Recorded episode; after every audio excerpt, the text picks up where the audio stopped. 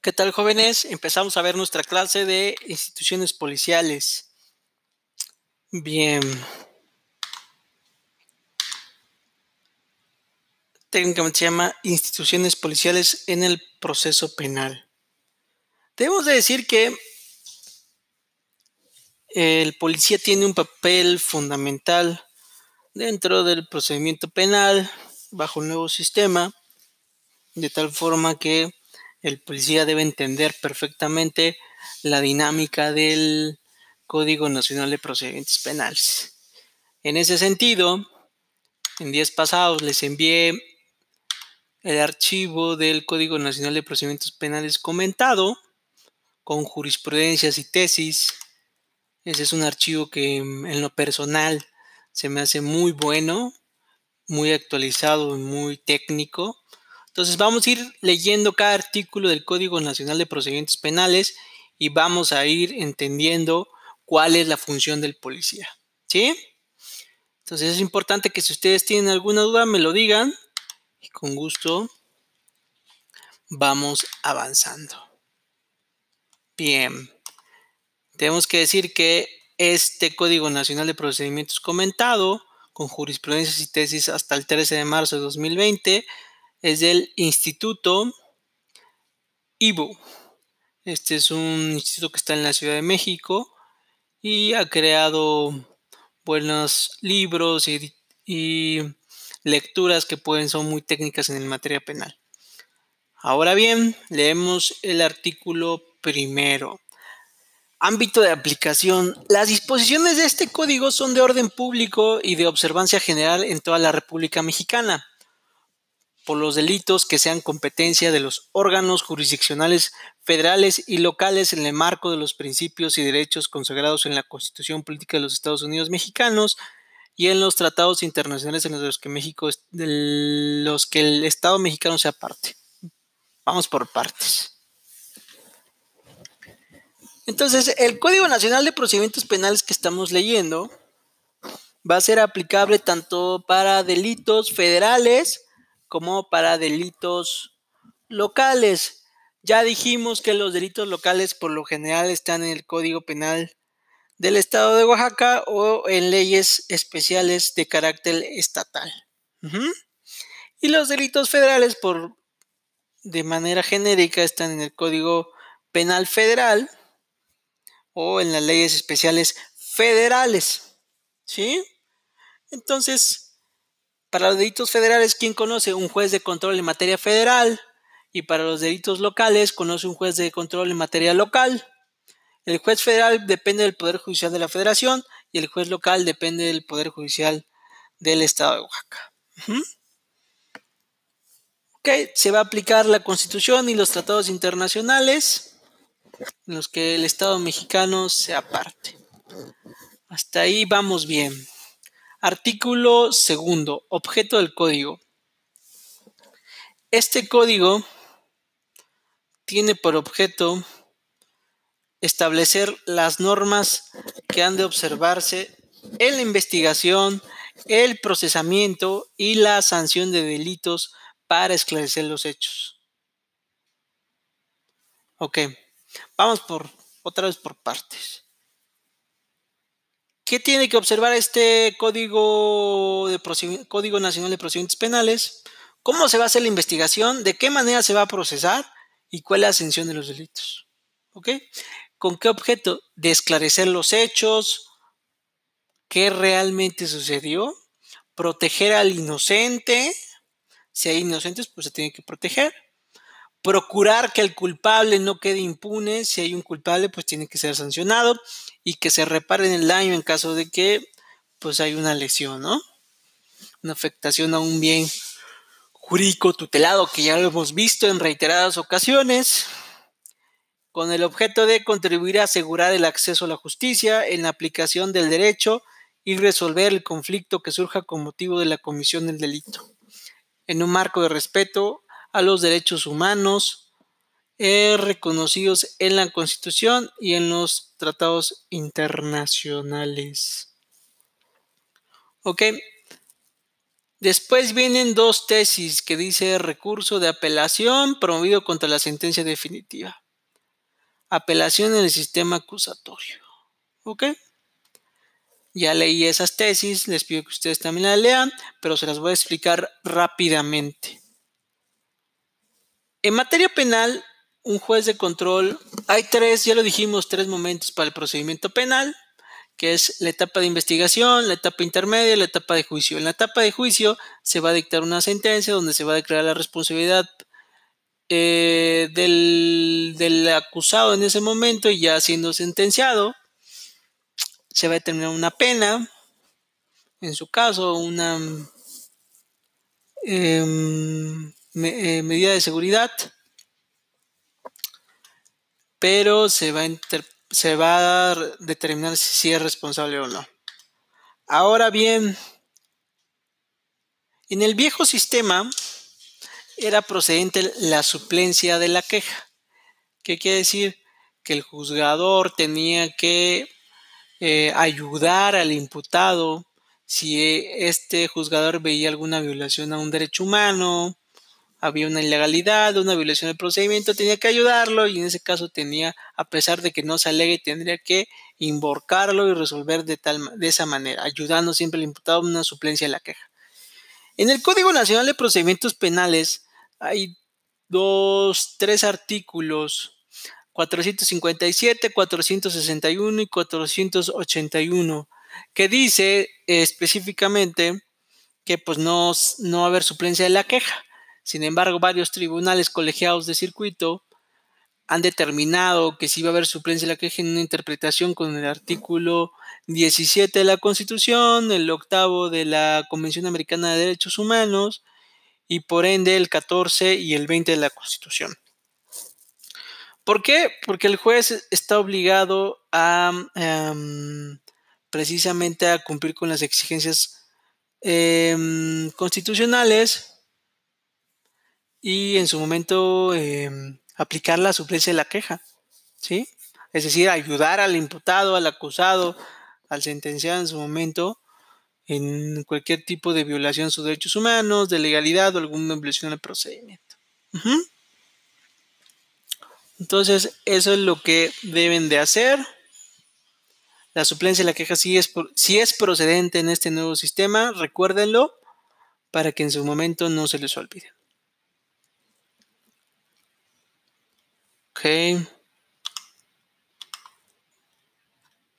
Pasamos al artículo 3. Tercero. Para los efectos de este código, según corresponda, se entenderá por asesor jurídico, los asesores jurídicos de las víctimas federales y de las entidades federativas. ¿Quiénes son partes? Bueno, hay dos supuestos. ¿Quiénes son sujetos del no del procedimiento penal y quiénes son partes. Sujetos me refiero al policía, al perito, al imputado, al Ministerio Público, a la víctima u ofendido, a su asesor jurídico y al defensor del imputado. Ellos son sujetos.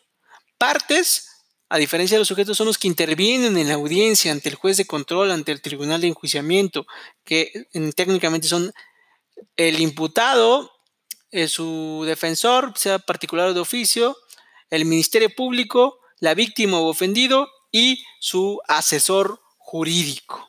Punto. Ellos son partes, hay que diferenciar. Y sujetos, podemos sumar a esas personas, el policía, el perito y demás que intervenga. ¿Sí? Testigos, etc. Bueno, testigos no. Eso lo vamos a ir más adelante. Por código, ¿qué se debe entender? Código Nacional de Procedimientos Penales el Consejo, el Consejo de la Judicatura Federal, los consejos de las judicaturas de las entidades federativas o el órgano judicial, con funciones propias del Consejo o su equivalente, que realice las funciones administración, vigilancia y disciplina. Se refiere al Consejo de la Judicatura Federal, quien administra el Poder Judicial, tanto federal como local. Entonces deben ver ese tema.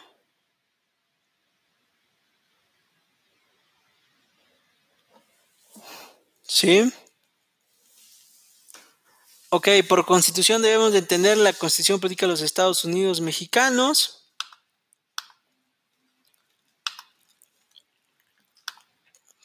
Defensor al defensor público federal, defensor público o de oficio de las entidades federativas o defensor particular. Ya dijimos que el defensor es el abogado del imputado. ¿Sale? Las entidades federativas, las partes integrantes de la federación a que se refiere el artículo 43, pues son los estados de Oaxaca, pues todos los 31 eh, estados y 32 estados técnicamente ya, ¿no? Con la Ciudad de México. las entidades federativas.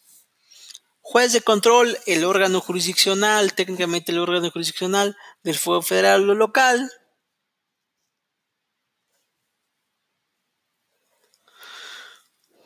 Que el juez de control va a intervenir en etapa eh, inicial, en audiencia inicial y en la etapa intermedia. Ley orgánica, la ley orgánica del Poder Judicial de la Federación o ley orgánica del Poder Judicial de la entidad federativa. Cada ley orgánica va a establecer las atribuciones o facultades de los jueces de control y quienes intervienen dentro del Poder Judicial de la Federación o el Poder Judicial local. El Ministerio Público, el Ministerio Público de la Federación el Ministerio Público de las entidades federativas, sea Ministerio Público Federal para federales o sea Ministerio Público Local para locales. ¿Sí? Entonces, el Ministerio Público, junto con el policía, es quien va a hacer la investigación, acuérdense, inicial.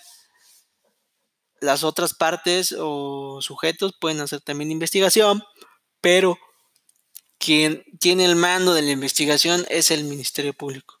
Órgano jurisdiccional, el juez de control, el tribunal de enjuiciamiento, el tribunal de alzada, ya sea el foro federal o común.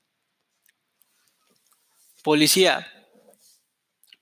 Los cuerpos de policía especializados en la investigación de delitos federal o del fuego común, así como los cuerpos de seguridad pública de los fueros federal o común que en el ámbito de sus respectivas competencias actúan todos bajo el mando y la conducción del Ministerio Público para efectos de la investigación en términos de lo que dispone la Constitución. Ok, esta parte es muy importante. El policía, en términos generales, muchas veces lo conocen, no es como el de tránsito, sí, también es policía, pero en el, en el Código Nacional el policía por lo general es el agente estatal de investigación, ¿sí? El policía investigador.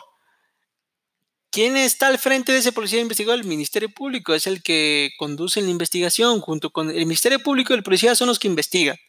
Acuérdense de eso. Y esa definición está aquí en el glosario, artículo tercero, donde dice policía. El policía y el Ministerio Público se encargan de la investigación. Bien. Procurador, el titular del Ministerio Público de la Federación, el Ministerio Público de las entidades federativas o los fiscales generales Anteriormente se les llamaba procurador al titular de la fiscal de los ministerios públicos. Hoy en día se les llama fiscal general.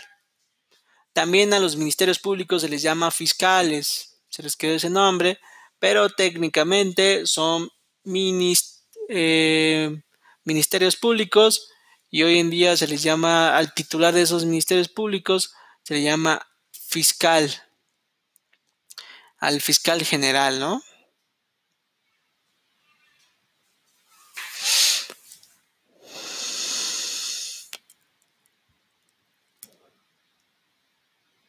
Procuraduría, antes se le llama Procuraduría, ahora se le llama Fiscalía General de la República, ahora se le llama Fiscalía General del Estado de Oaxaca, y así en cada entidad federativa. Tratados internacionales, en los que México sea parte, Tribunal de Enjuiciamiento, em,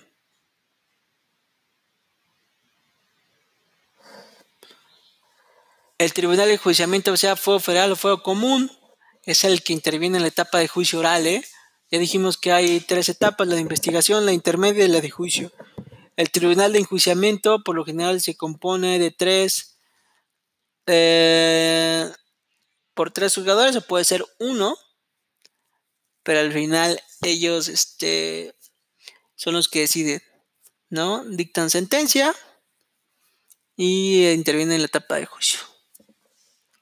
Tribunal de alzada, este tribunal de alzada es el superior del tribunal de enjuiciamiento. Es decir, si el tribunal de enjuiciamiento dicta una sentencia y la parte que le afectó interpone un recurso de apelación, el tribunal de alzada es quien va a conocer ese recurso de apelación y va a revisar lo que hizo el tribunal de enjuiciamiento. ¿Sí? Entonces, el tribunal de alzada es el superior, el órgano jurisdiccional integrado por uno o tres magistrados que resuelven la apelación federal o de las entidades federativas. ¿Sí? Entonces, recordar que el tribunal de juiciamiento es dentro de la etapa de juicio oral y el tribunal de alzada es dentro de derivado del recurso de apelación contra la sentencia que emitió el tribunal de juiciamiento.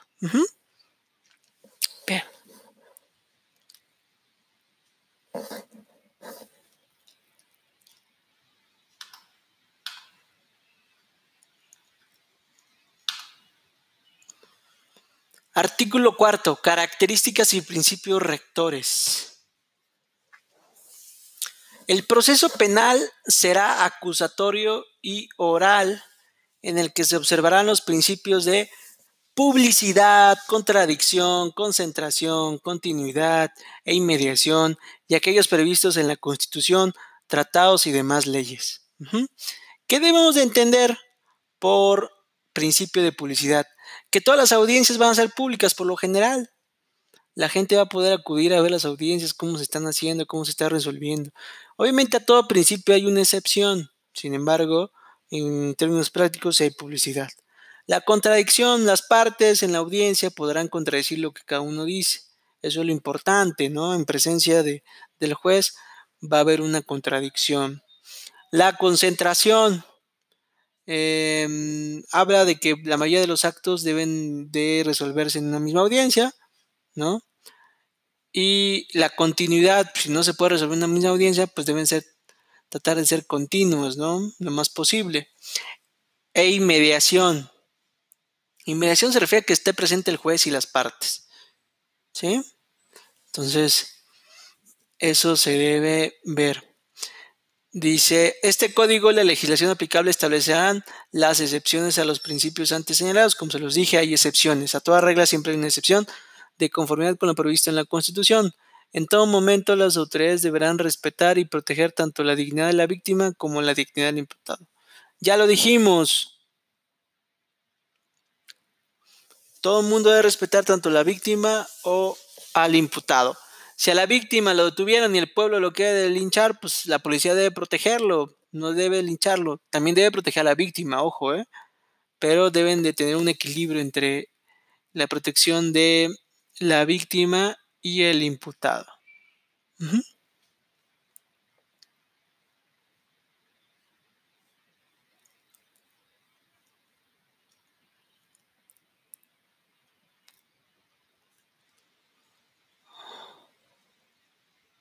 Ok, después vienen algunas tesis y jurisprudencias que dice lo siguiente. ¿A qué se refiere? Al tema de... Mm, mm, ok, muchas veces, no sé si han oído, pero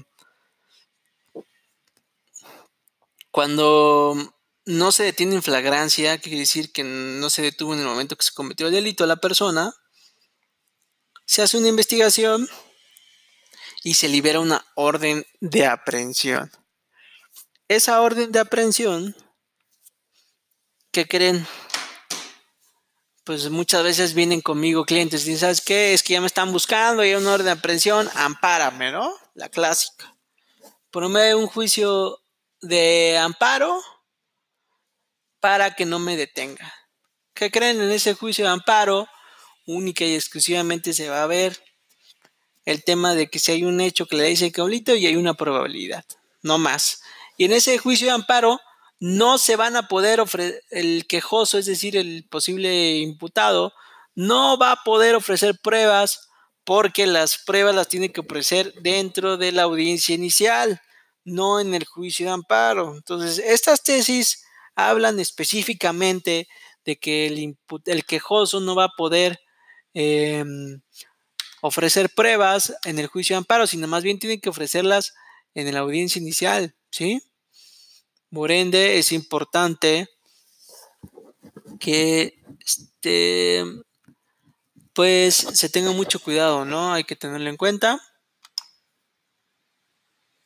para que no haya confusión.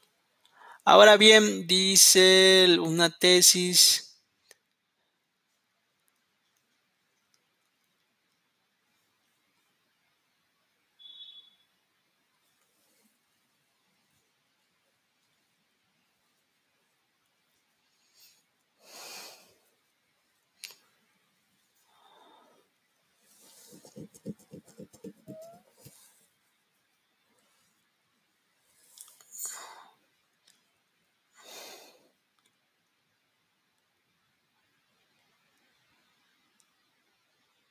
Ok, aquí hay una tesis de mm, es tesis aislada que establece el principio de mediación. El principio de mediación se refiere a que esté presente el juez, ¿sí?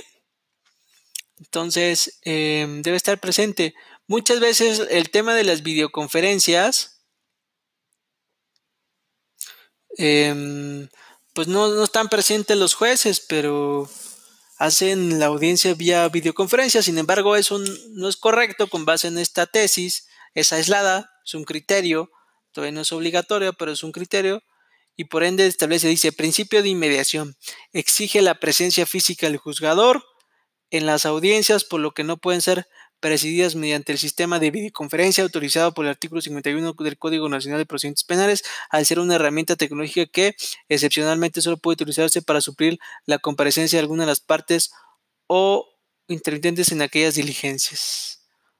¿Okay? Entiendo que no es aplicable al juez, porque dice, el principio de inmediación que rige el proceso penal acusatorio y oral de conformidad con lo dispuesto en los artículos 20, párrafo primero y apartado A, fracción segunda de la Constitución, cuarto y noveno del Código Nacional de Procedimientos, implica que por regla general en las audiencias ninguna circunstancia ha de interferir entre quien ofrece la información procesal, partes y quien la recibe, juez. Esto es, el conocimiento del desarrollo del proceso llega directamente al juzgador, respecto del cual, en lo que concierne al juez, o tribunal que corresponda, la exigencia se traduce en presidir física y directamente el desarrollo de la audiencia, donde está vedado delegar sus funciones y por lo que respecta a las demás partes intervinientes en el desarrollo, excepcionalmente pueden participar en el acto procesal mediante la utilización de herramientas tecnológicas como la videoconferencia que autoriza el artículo 51 del código mencionado, a cuyo tenor está esta puede suplir excepcionalmente la comprensión física de alguna de las partes intervenientes en la audiencia,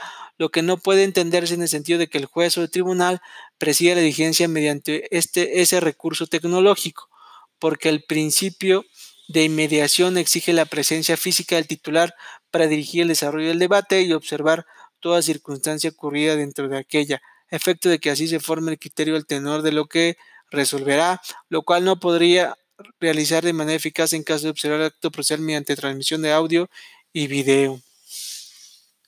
Ok, entonces, ¿es necesaria la presencia del juez? Sí lo es. Aquí lo establece y por ende, em, pues hay que tener mucho cuidado, ¿no? Aquí nos vamos a quedar.